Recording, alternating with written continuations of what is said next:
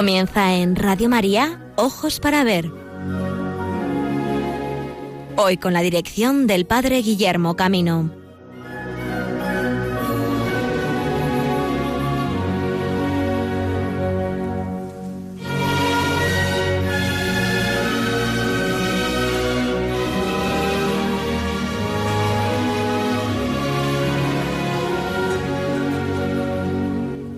Buenos días, amigos y amigas de Radio María. Bienvenidos a esta nueva edición de Ojos para Ver. Me alegro de poder compartir de nuevo con vosotros en el inicio de este mes de junio este programa donde queremos acercaros algunas noticias de la actualidad de la evangelización a través del arte que la Iglesia de España realiza por la geografía de nuestro hermosísimo país. Y en este año de Murillo pues haremos una nueva referencia a la producción de este artista, Numerosas actividades también ya están sembrando este verano cultural que llama a nuestra puerta. Quizá una de las más conocidas sea la exposición Reconciliare, que desde el pasado finales del mes de abril nos recibe en Cuellar. Será en esta ocasión don Miguel Ángel Barbado y el obispo de Segovia, don César Franco, quien nos expliquen el sentido y la estructura de esta exposición. Y también pararemos brevemente por Sigüenza para presentaros, de modo muy sucinto en esta ocasión, lo haremos con más calma en el programa del mes que viene, la exposición de Gonzalo a Francisco. La exposición que se realiza con motivo del quinto centenario del cardenal Cisneros. Y hablaremos también, vamos a intentarlo, de algunos aspectos importantes en este contexto en el que estamos, sobre la iconografía de Pentecostés, un punto importante con el que comenzaremos nuestro programa, y también Hoy es San Marcelino Champagnat. En esta ocasión, los hermanos maristas, tan presentes en la geografía de nuestro país con sus numerosas comunidades educativas, celebran el bicentenario de su fundación. Por eso, vamos a dejar un instante para enmarcar lo que significa el sentido de esta fiesta de los hermanos maristas que celebran su bicentenario con ocasión de la fiesta de su fundador. En estos días muchas de las comunidades eh, repartidas por España han celebrado en sus diversas diócesis la fiesta mm, de este bicentenario. Vais a permitir que os ponga unos instantes de la homilía que el pasado sábado nuestro cardenal, don Ricardo Blázquez, dirigió a la comunidad marista de esta diócesis, que sean palabras también con las que todos nos alegremos por esta fiesta y la presencia marista en España.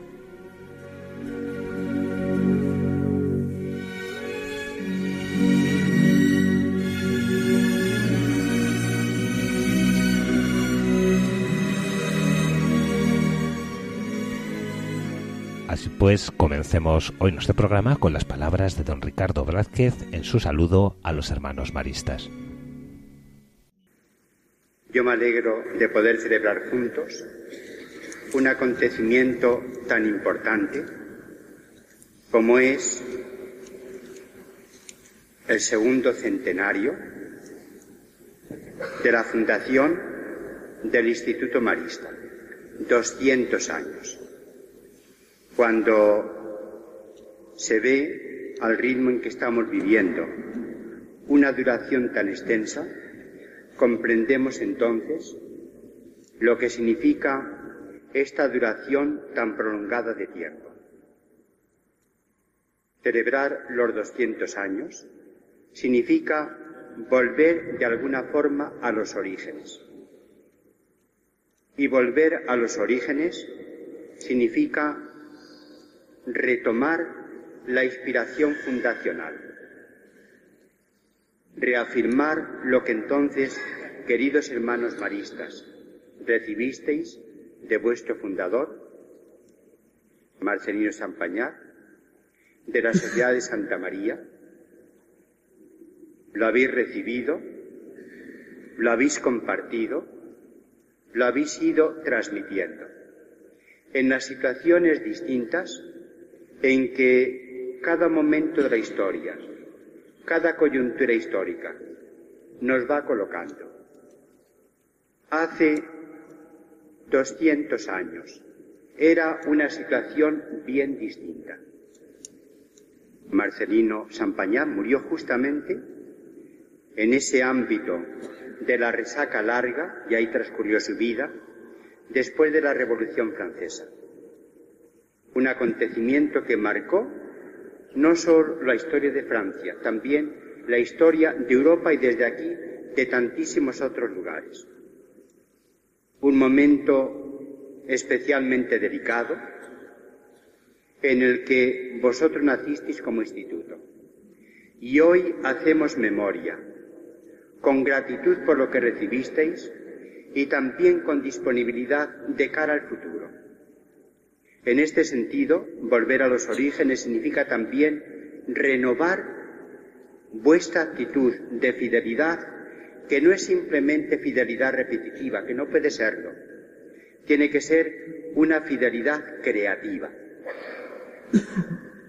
Marcelino Champagnat nació justamente el año de la Revolución Francesa en Lyon, uno de los lugares de Francia y de Europa más fecundos en iniciativas apostólicas y también en lugar de nacimiento de personas que han marcado, digamos ahora, la historia de la Iglesia. En Dardilly, un pueblo bien cerquita de Lyon, nació el santo cura de Ars. Y tantos otros acontecimientos de carácter también ecuménico, misionero, apostólico, han tenido allí su origen. ¿Cómo no recordar, por ejemplo, la colina de Fourvière, el santuario de Santa María en Fourvière? Uno de los lugares donde también el Concilio Vaticano II ha tenido allí personas que lo han ido gestando, entre el trabajo diario, el sufrimiento también y la esperanza. En ese contexto histórico, local,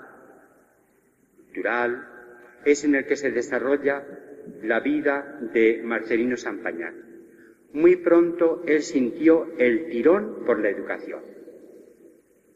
A los 27 años, pocos meses después de recibir la ordenación presbiteral, con una experiencia singular que le marcó, fue llamado por el Espíritu, carismáticamente diríamos hoy, para introducir una familia de educadores. En un principio, como son siempre las cosas, de una manera muy sencilla. De una casita, dos, el párroco de la parroquia, él, y así se van expandiendo. El haber sido suprimida la congregación, también en Francia fue la oportunidad de una difusión más amplia por tantos países donde hoy estáis presentes, queridos hermanos. Yo me alegro mucho de participar en esta celebración de la Eucaristía, también porque me ofrece la oportunidad de agradeceros vuestra presencia, vuestro trabajo, vuestras iniciativas múltiples, siempre con creatividad, buscando ante todo y por encima de todo lo que habéis recibido. Ser educadores cristianos, ser educadores para formar cristianos y ser educadores para formar personas. Ser persona adulta, libre, solidaria, esperanzada, trabajadora y ser cristiano está estrechamente unido.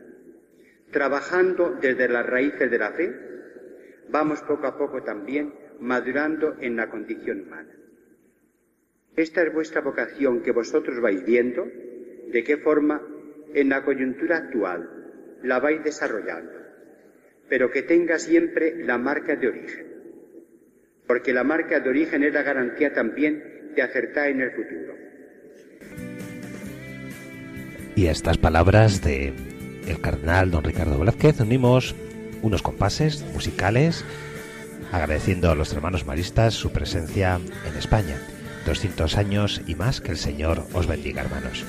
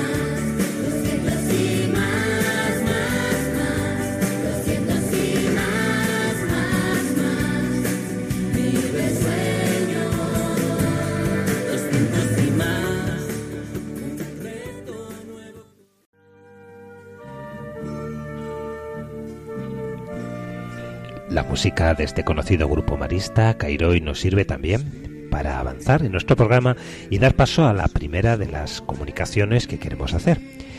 Hemos celebrado Pentecostés, estamos llenos de la fuerza del Espíritu, nos corresponde desde luego dar cabida a este gran don.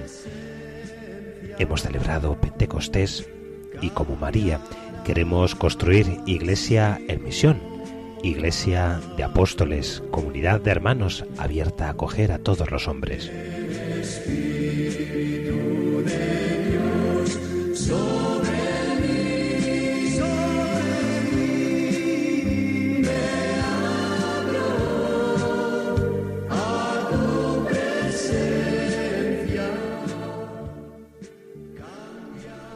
Y vamos, como os decía amigos, a comenzar nuestro programa haciendo una reflexión sobre cómo el arte cristiano ha expresado el misterio de esta Pascua de Pentecostés que hemos celebrado. La iconografía de Pentecostés es muy importante para la vida de la Iglesia, pues marca, como bien sabemos, el acontecimiento inicial, fundamental de su identidad y misión. La fuente de la iconografía de la venida del Espíritu Santo, como sabemos, hay que buscarla en el libro de los Hechos de los Apóstoles, capítulo segundo, en los versículos 1 al 13, donde se nos dice que el día de Pentecostés, a los 50 días de la Pascua, encontrándose los apóstoles reunidos en una casa, en medio de ruido y viento se posaron sobre ellos lenguas de fuego, y llenos del Espíritu Santo comenzaron a hablar en lenguas extranjeras. La simbología que subyace a este texto es por lo tanto muy amplio y alimenta la iconografía de Pentecostés de manera sin embargo bastante uniforme.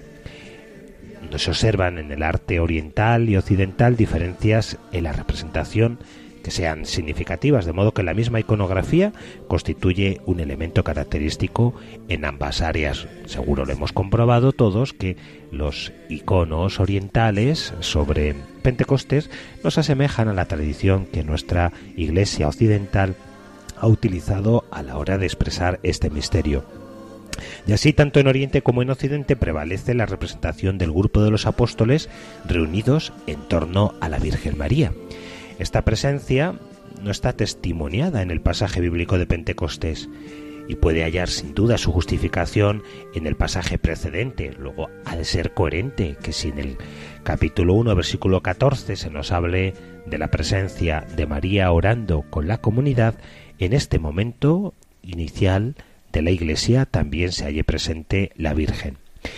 El significado fundamental de esta tipología consiste en que la Virgen representa a la Iglesia, de la cual los apóstoles son mensajeros, iluminados por el Espíritu Santo, que bajo la forma de paloma les da todas las lenguas necesarias para la predicación del Evangelio. Se representa así pues a cada uno de los discípulos con una lengua de fuego sobre su cabeza. De así la forma de las llamas debe ser puesta en relación con el don de lenguas, del mismo modo que existe una evidente afinidad entre el Espíritu Santo y el viento que sopla, ambos expresados por la palabra griega neuma. En esta escena de glosolalia los apóstoles son retratados generalmente en el acto de gesticular y de hablar, mientras que la Virgen, que ya ha recibido el Espíritu Santo el día de la Anunciación, tiene un papel fuertemente simbólico y no activo dentro de esta escena. Considerando que la grosolalia utilizaba palabras provenientes de lenguas extranjeras para cantar las alabanzas de Dios, se vio en la expresión de todas las lenguas del mundo la restauración de la unidad perdida en Babel. Este paralelismo bíblico permite captar el fuerte significado de la misión de los apóstoles en el mundo.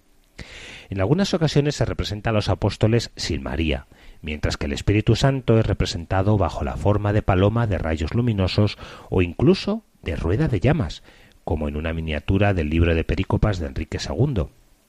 Solo rara vez se reemplaza la paloma por la mano de Dios. En algunas representaciones bizantinas de Pentecostés puede encontrarse la alegoría del cosmos.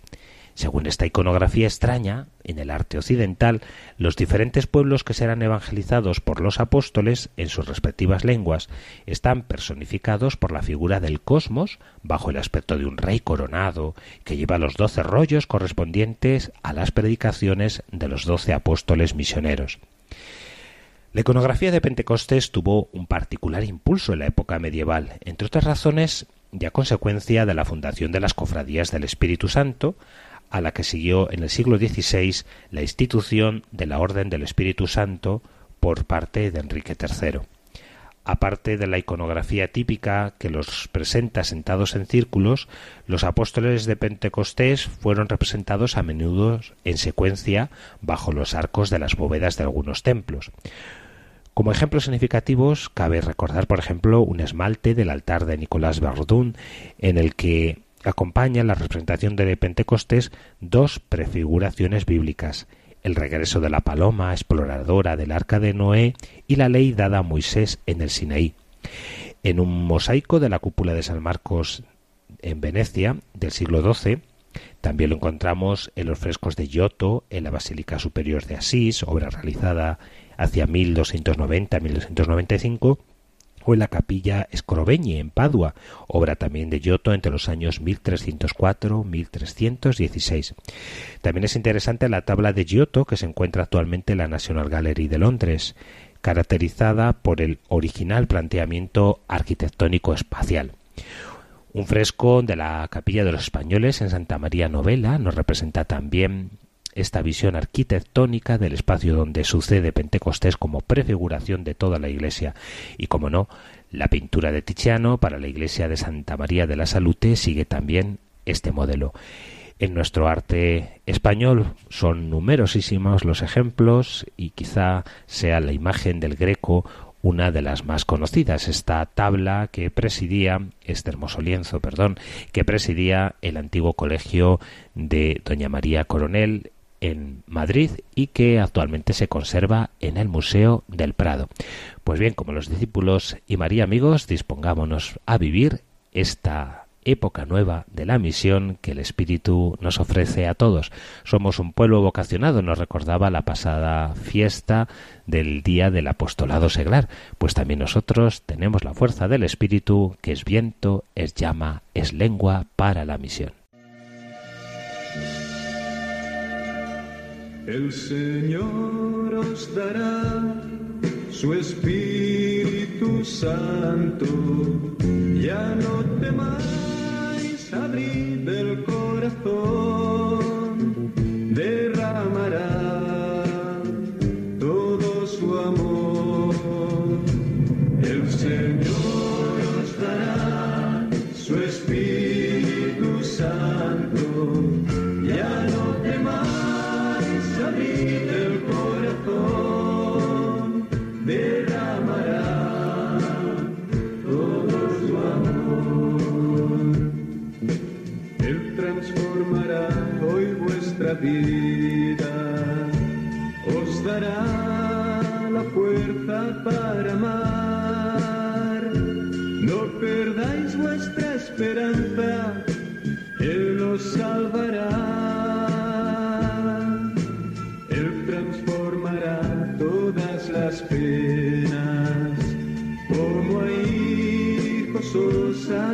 it up.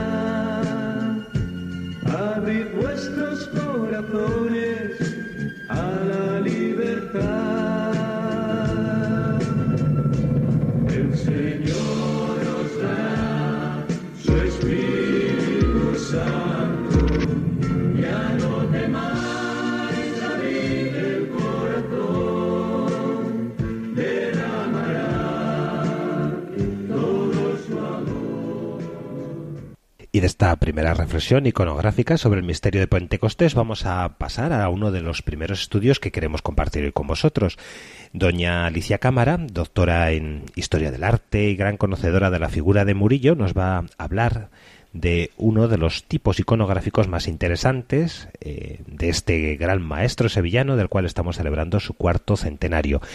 Vamos a referirnos hoy a la producción de Inmaculadas, esta serie tan fantástica que ha hecho tan popular a Murillo entre la pintura cristiana de nuestro país. Así pues, acogemos estas palabras de doña Alicia Cámara.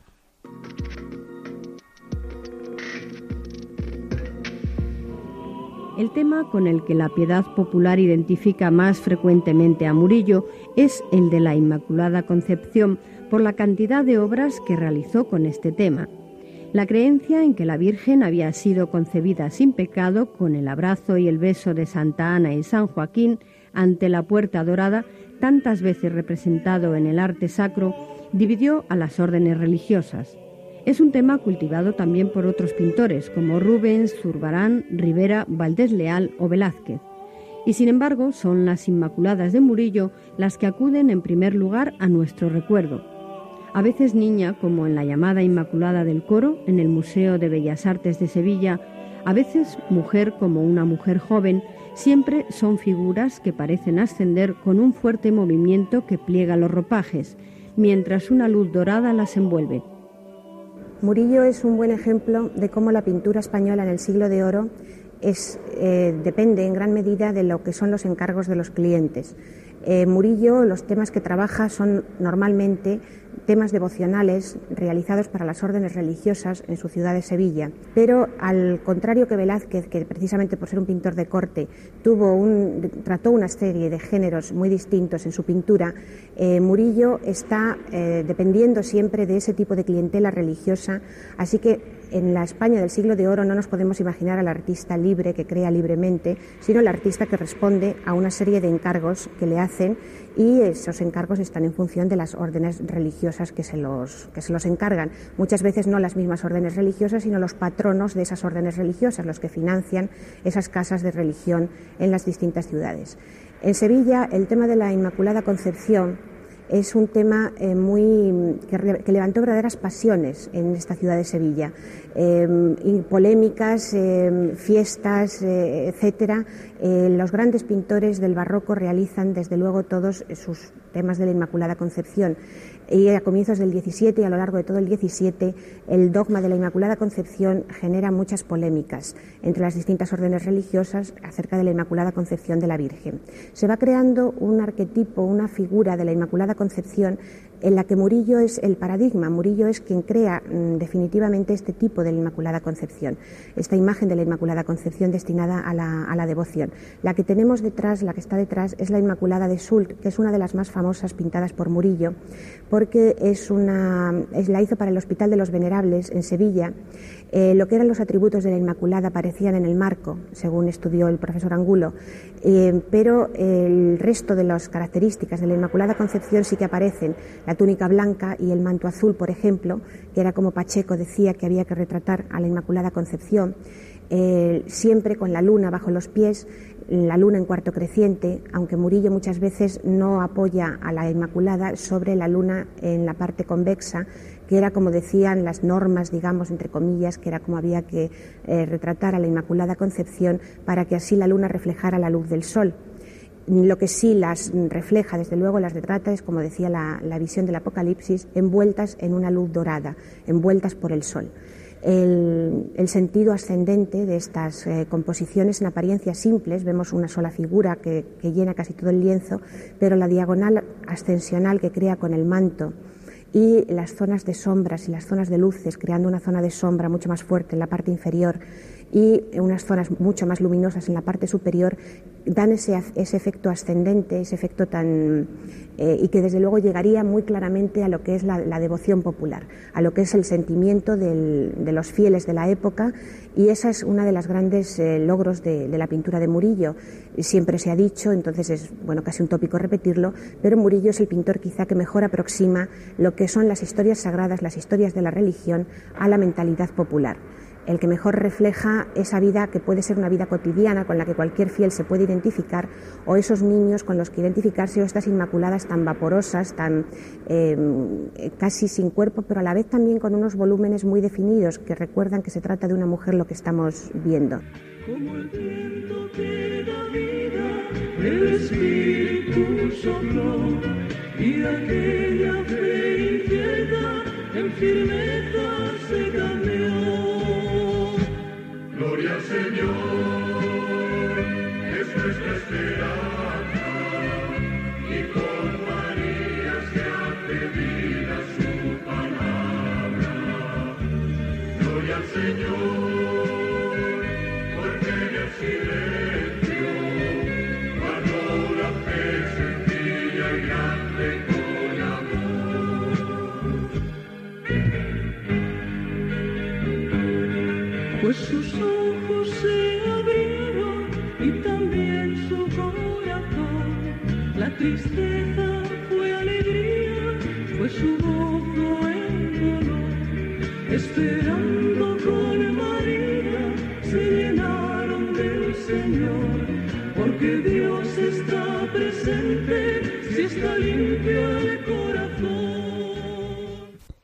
bien amigos, cuando estamos a punto de alcanzar la una del mediodía en el territorio peninsular, las doce del mediodía en el territorio insular canario, seguimos en Radio María, esto es Ojos para ver. Estamos presentando algunas noticias sobre la actualidad del arte cristiano en nuestro país. Nos hemos acercado al centenario de el gran pintor sevillano Bartolomé Esteban Murillo, el interior reportaje, y nos vamos ahora a la provincia de Segovia para conocer la exposición Reconciliare, que comenzó, como bien sabéis, a finales del mes de abril, el día 24 de abril, para dar a conocer en este caso el relato sobre la reconciliación. Vamos a escuchar un primer reportaje y después serán dos de los protagonistas de esta exposición, el delegado de patrimonio de la diócesis y el obispo de esta diócesis, don César Franco, quien nos expliquen el sentido y mensaje de la misma.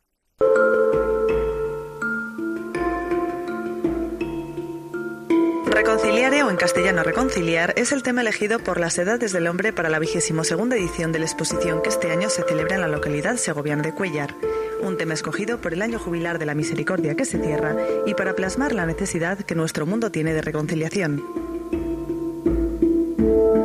Cuatro capítulos distribuidos en tres sedes para acercar el patrimonio religioso de Castilla y León, donde además de las propias obras, la música y los olores cobran un protagonismo especial.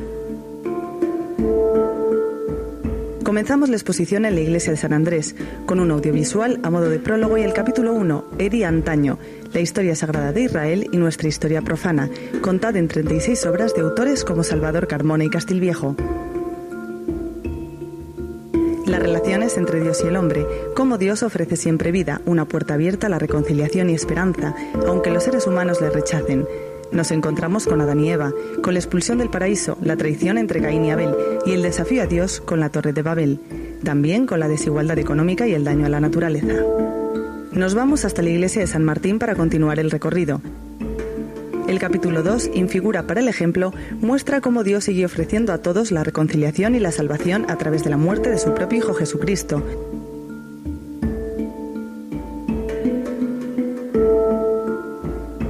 15 bellas imágenes antiguas y modernas, desde Juan de Junia a Venancio Blanco, con tres grandes nombres, Moisés, el rey David y la Virgen María.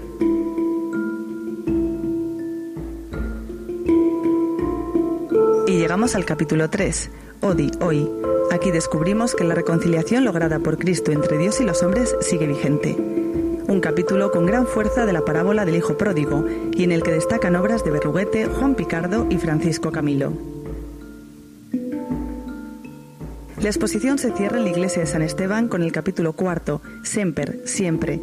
En la última etapa de nuestra visita a la exposición Reconciliare encontramos 21 obras que muestran ejemplos de penitencia y de reconciliación. La oración en el huerto del Greco, el barroco Tomás de Siena o Berruguete, y con importante presencia de las bulas de indulgencia que aparecieron en 2009 en el sepulcro de Isabel de Zuazo, en esta misma iglesia. Con Reconciliare prosigue uno de los mayores y mejores proyectos culturales de los últimos tiempos a nivel nacional e internacional, un proyecto que ha traído en casi 30 años a más de 11 millones de visitantes. Un fruto de la apuesta y compromiso firme de la Junta de Castilla y León con la cultura y el turismo en la comunidad.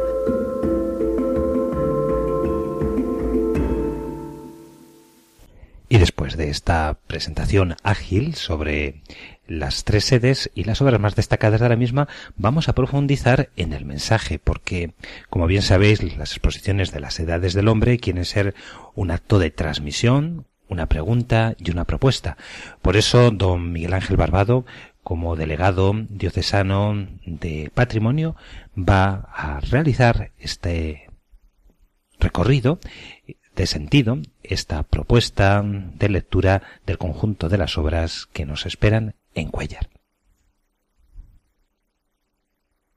Esta exposición quiere ser una continuación del Año de la Misericordia.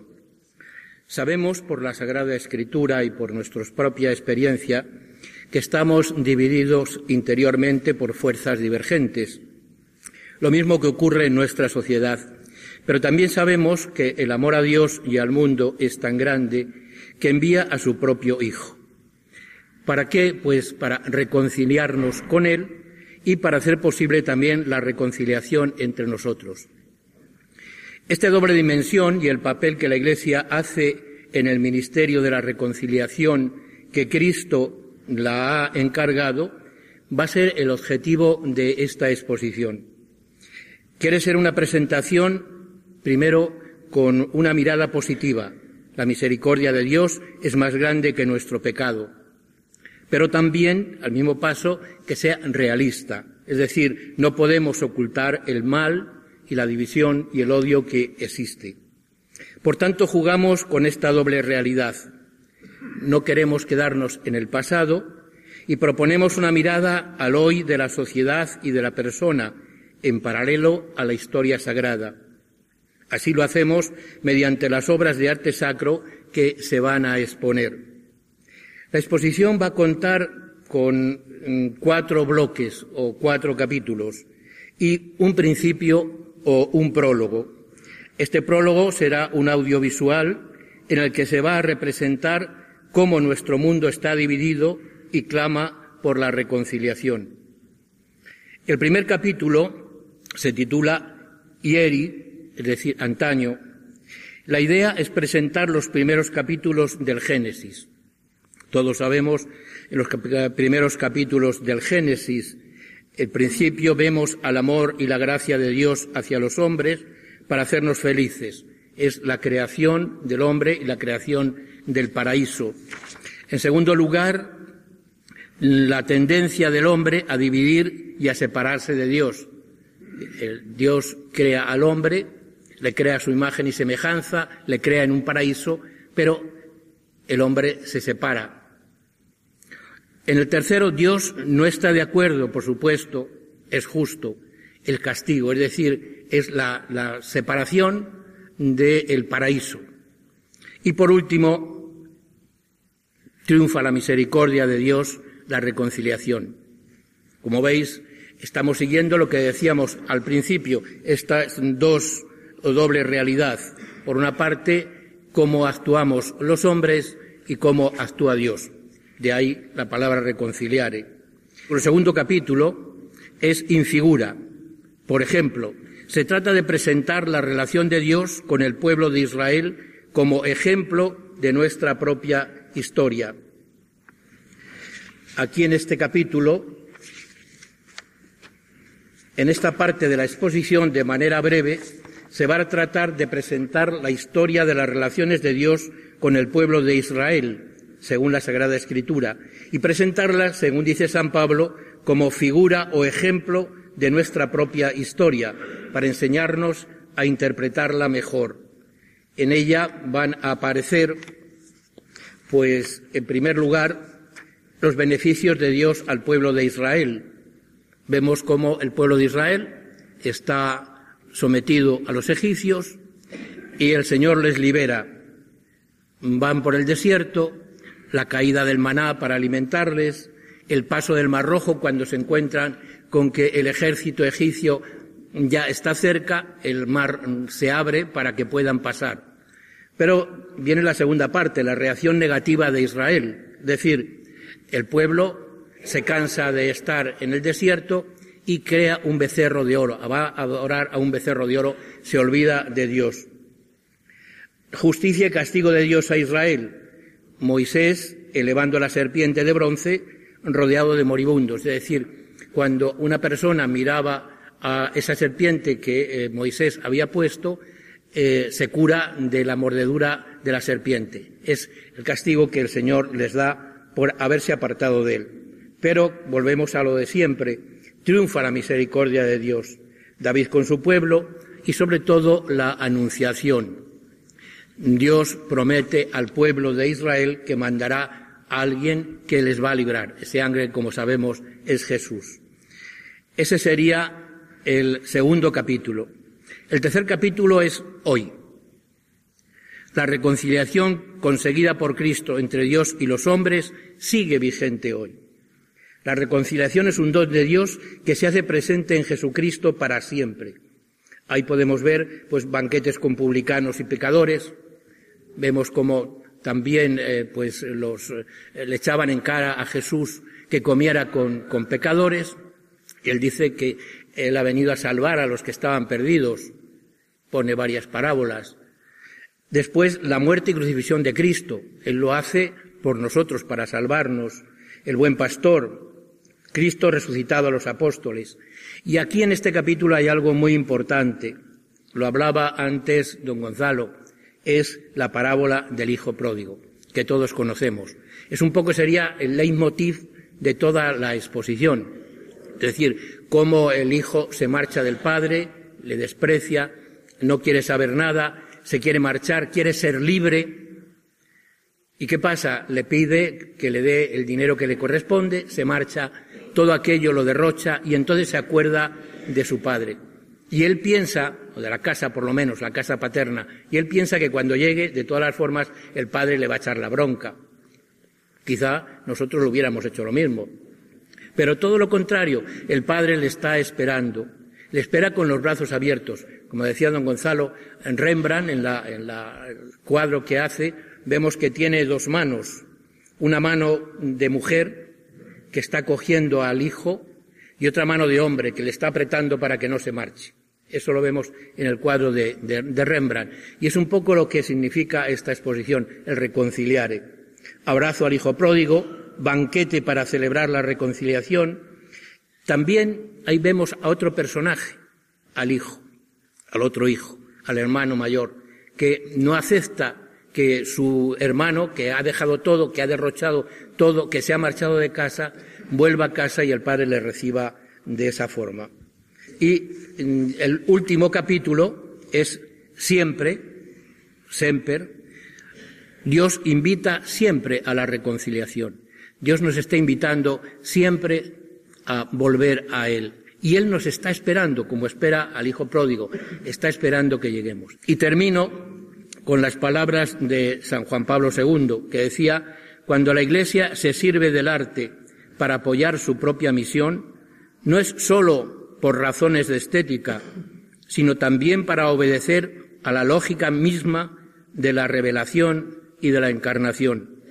No se trata de endulzar con imágenes tonificantes el camino arduo del hombre, sino ofrecerle la posibilidad de hacer ya, desde ahora, una experiencia de Dios que recoge en sí todo lo que es bueno, bello y verdadero.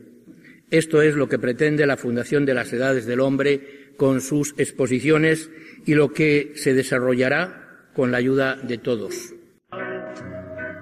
Pongo en tus manos mis culpas, oh Señor. Estoy seguro de que eres siempre Y que mejor que esta conocidísima canción de los hermanos maristas a través de su grupo Cairo de también sentido a lo que hemos presentado en Reconciliare. Padre, yo busco tu amor.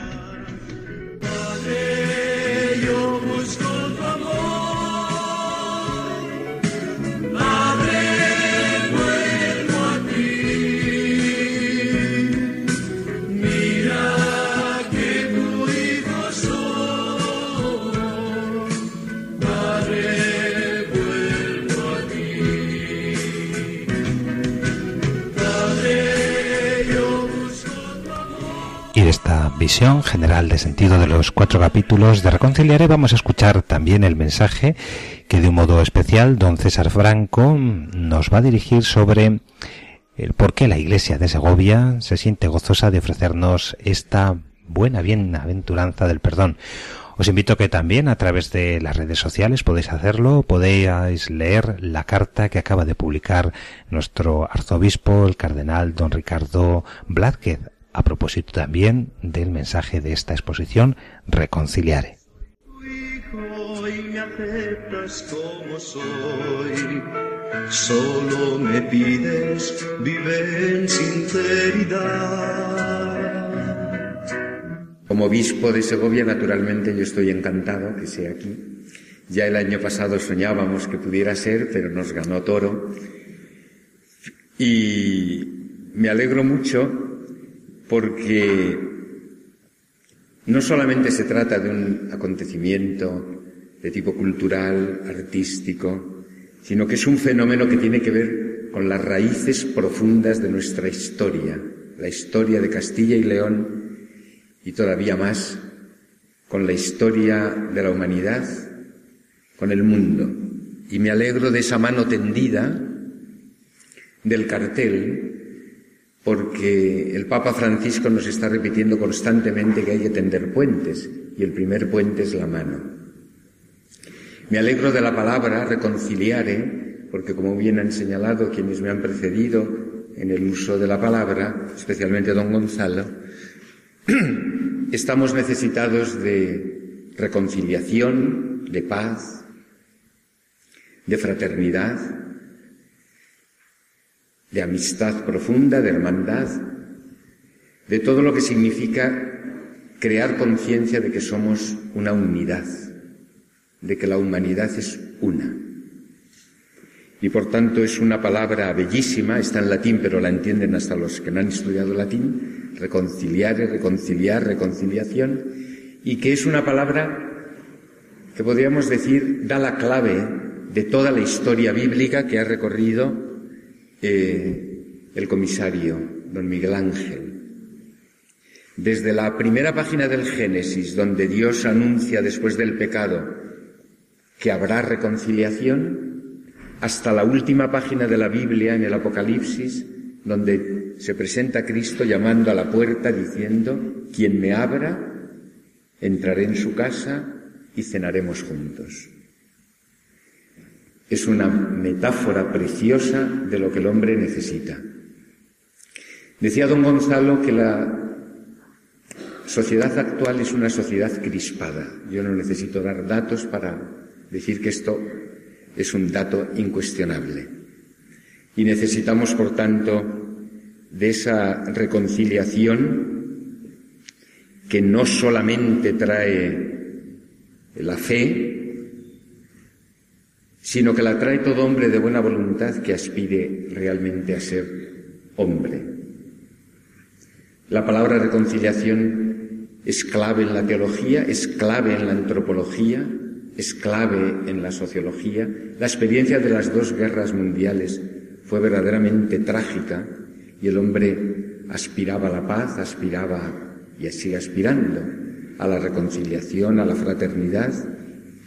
Cada vez que escuchamos que se ponen bombas en lugares donde hay mujeres, niños o simplemente personas, un escalofrío de muerte nos pasa a todos, nos recorre a todos y por eso me parece que ha sido providencial que después del año de la misericordia que ha tenido las edades del hombre en toro, venga ahora Cuellar con la reconciliación que prolonga ese clima de la misericordia que el Papa Francisco ha querido hacer con el año jubilar.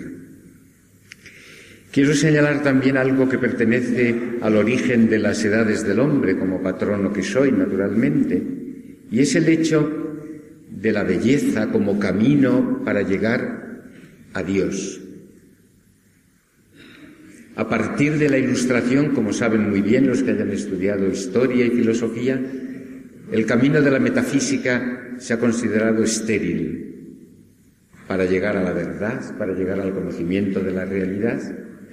La crisis de la metafísica ha traído también la crisis de la ética y de la moral, porque es muy difícil fundamentar la ética y la moral sin la metafísica. Pero no está, no está en crisis la belleza. Queda ahí como uno de esos trascendentales del ser que nos ayuda siempre a ir más allá de lo que vemos. Y justamente a las edades del hombre lo que han querido es decir, este patrimonio tan rico que tiene la Iglesia y que tiene la humanidad, este patrimonio es el fruto de la belleza como camino para llegar a la trascendencia, para llegar a Dios. Y en definitiva para ser mejores, porque la belleza es una ayuda extraordinaria a la ética y a la moral. Extraordinaria. Y por tanto, exponer, manifestar, presentar la belleza de nuestro patrimonio es una tarea evangelizadora. En el fondo de la idea que sustenta las ediciones de las edades del hombre, no cabe duda que está también esta de la evangelización, que para un obispo es una obligación fundamental, pero para todo cristiano también, porque todos los cristianos tienen la misma visión que los obispos y que los sacerdotes y todavía más, cualquier hombre de buena voluntad tiene la misión de llevar adelante una buena noticia, y la buena noticia es que la humanidad, como decía al principio, es una, y todos somos parte de esa magnífica unidad. Yo auguro y deseo y pido que todos los habitantes de esta ciudad, de esta villa, trabajen para que esta colaboración que ya se ha hecho evidente entre las instituciones todavía se haga más evidente en la acogida de las personas que vengan a visitar esta edición de las edades del hombre. Deseo que esta edición sirva para alcanzar esos fines que están detrás de las ediciones y quiera Dios que esa reconciliación se consiga, aunque sea en el entorno de aquellas personas que tengan la dicha de contemplar las obras de arte que aquí se van a exponer.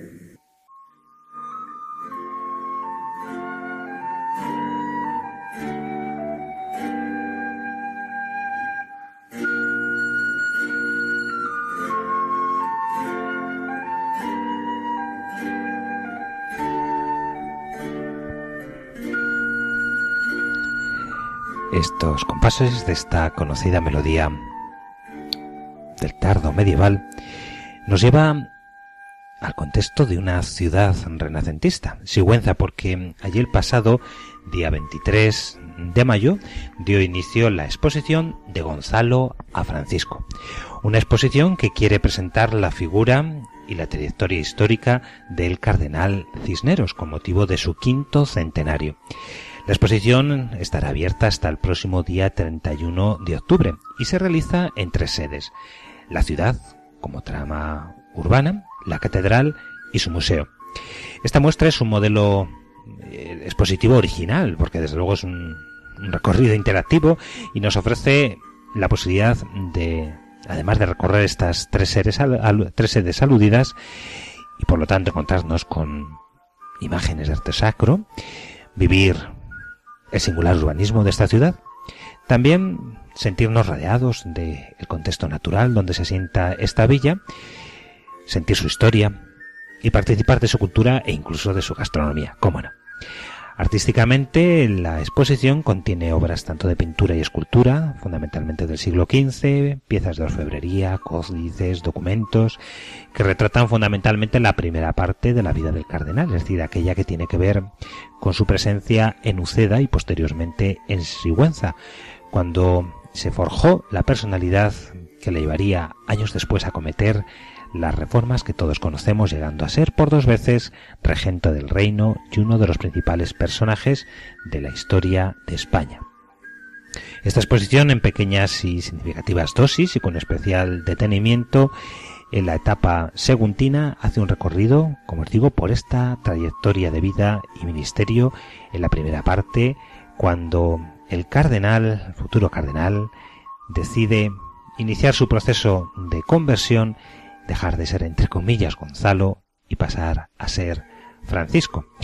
La exposición permanece abierta los siete días de la semana, de 11 a 14 horas y de 15 a 20 horas. La entrada se centraliza en el Museo de Sigüenza, allí podemos adquirir su entrada y recibiremos servicio guiado de personal específico para esta exposición. Esperemos dentro de unas breves semanas poder contactar con alguno de los eh, equipo directivo, gerente de esta exposición, como ya hiciera otra vez don Jesús de las Heras, para que de primera mano y allí in situ podamos conocer de Gonzalo a Francisco.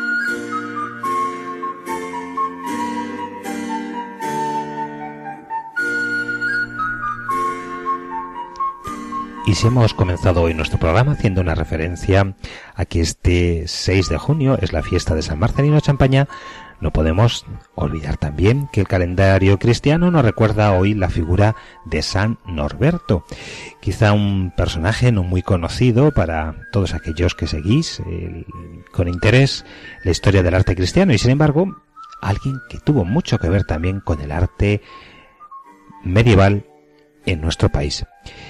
San Noberto es el fundador de la orden premostratense. Había nacido en Alemania en el año 1082 y pertenecía a la familia del emperador. De personalidad culta y brillante su juventud, aunque dado a los deleites, mm, hecho que no duró toda su vida, pues el arrepentimiento y su vocación a vivir un cristianismo más profundo le llevó a caer no solamente del caballo y permanecer allí tirado, en un momento que quedó inconsciente y despertar cuando decidió así, después de esta reflexión, cambiar de vida. Se retiró a un monasterio para hacer penitencia, repartiendo después todas sus riquezas entre los pobres. Ordenado presbítero, se le encomendó la misión de evangelizar el norte de Francia. Asistió al concilio de Reims y se le encomendó que fundara un monasterio, lo cual hizo en el valle de Prémontré. Es por eso que los miembros de esta orden que él fundó se llaman premostratenses. En 1126 se ratificó en Roma la imposición de San Norberto, aprobado antes por dos legados de su santidad. Y bien, vamos a comentar cómo ha estado presente la arquitectura medieval, esta familia religiosa, de la cual nos ha dejado de modo singular en Castilla un conjunto hermosísimos de monasterios. Es más, algunos estudios hablan de una tipología monástica propia que, nacida de las influencias del Cister, también desarrolla una arquitectura singular. Todo ello lo podemos ver en monasterios como Santa María la Real de Aguilar de Campo, San Cristóbal de Isbeas, el Bepuch de Les Avellanes, Santa María de la Vid en Burgos, Santa María de Bujedo en Burgos y de un modo muy especial yo os invito a que vengáis aquí a esta mi tierra en Santa María de Retuerta, provincia de Valladolid. Este monasterio puede ser considerado como uno de los que mejor siguen el modelo de la arquitectura premostratense. Estructuralmente los premostratenses se fijaron en la planta, modelo de planta cisterciense, incluyendo algunos cambios. Principalmente la diferencia es en la decoración respecto al arte cisterciense, ya que los premostratenses sí permiten representaciones ilustrativas en la arquitectura, al igual que la inclusión de obras de escultura y pintura. Este hecho se debe a que los premostratenses predicaron fuera del ámbito monástico. El espacio en esta abadía de Retuerta se distribuye en torno a un claustro, con la iglesia al costado norte del mismo, la sacristía en la sala capitular, en la panda oriental, así como un espacio que debió servir en su día para el calefactorio o escritorio y que hoy alberga la escalera de subida al claustro superior. En el mismo claustro se completa el refectorio, la cocina, por la galería sur. La iglesia es de cruz latina, consta de una nave central tanto corta, por lo que pudiera asemejarse más bien casi a una iglesia de cruz griega, algo muy semejante que encontramos también en Santa María de Bujedo. Inicialmente la iglesia dispondría de una nave quizá de mayor longitud con un número superior de tramos, sin embargo la falta de dinero hizo que se construyera un único tramo. La nave central se cubre mediante bóvedas de crucería, cuatripartitas, de estilo protogótico, al igual que las naves laterales y los brazos del transepto. La cabecera es muy interesante, es una cabecera tripartita con un desarrollo de ábsides semicirculares al exterior.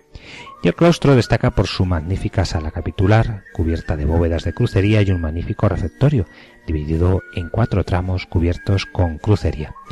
Pues bien amigos, agradezcamos la memoria, la figura y la hora de los premostratenses en España, que aunque hoy no nos acompaña, pues fueron eh, después de la desamortización, tuvieron que dejar nuestra, nuestro país, así que podemos orar con las hermanas premostratenses. Eso sí, que tenemos alguna comunidad de hermanas premostratenses. Pero bueno, como os decía, agradezcamos la figura de San Norberto en este su día. Y hasta aquí, amigos, nuestro programa Ojos para ver que nos dispongamos a vivir un verano cultural muy interesante y venga, a contemplar las maravillas del Señor, nuestro Creador, y también el arte cristiano que hasta Él nos acerca. Feliz día.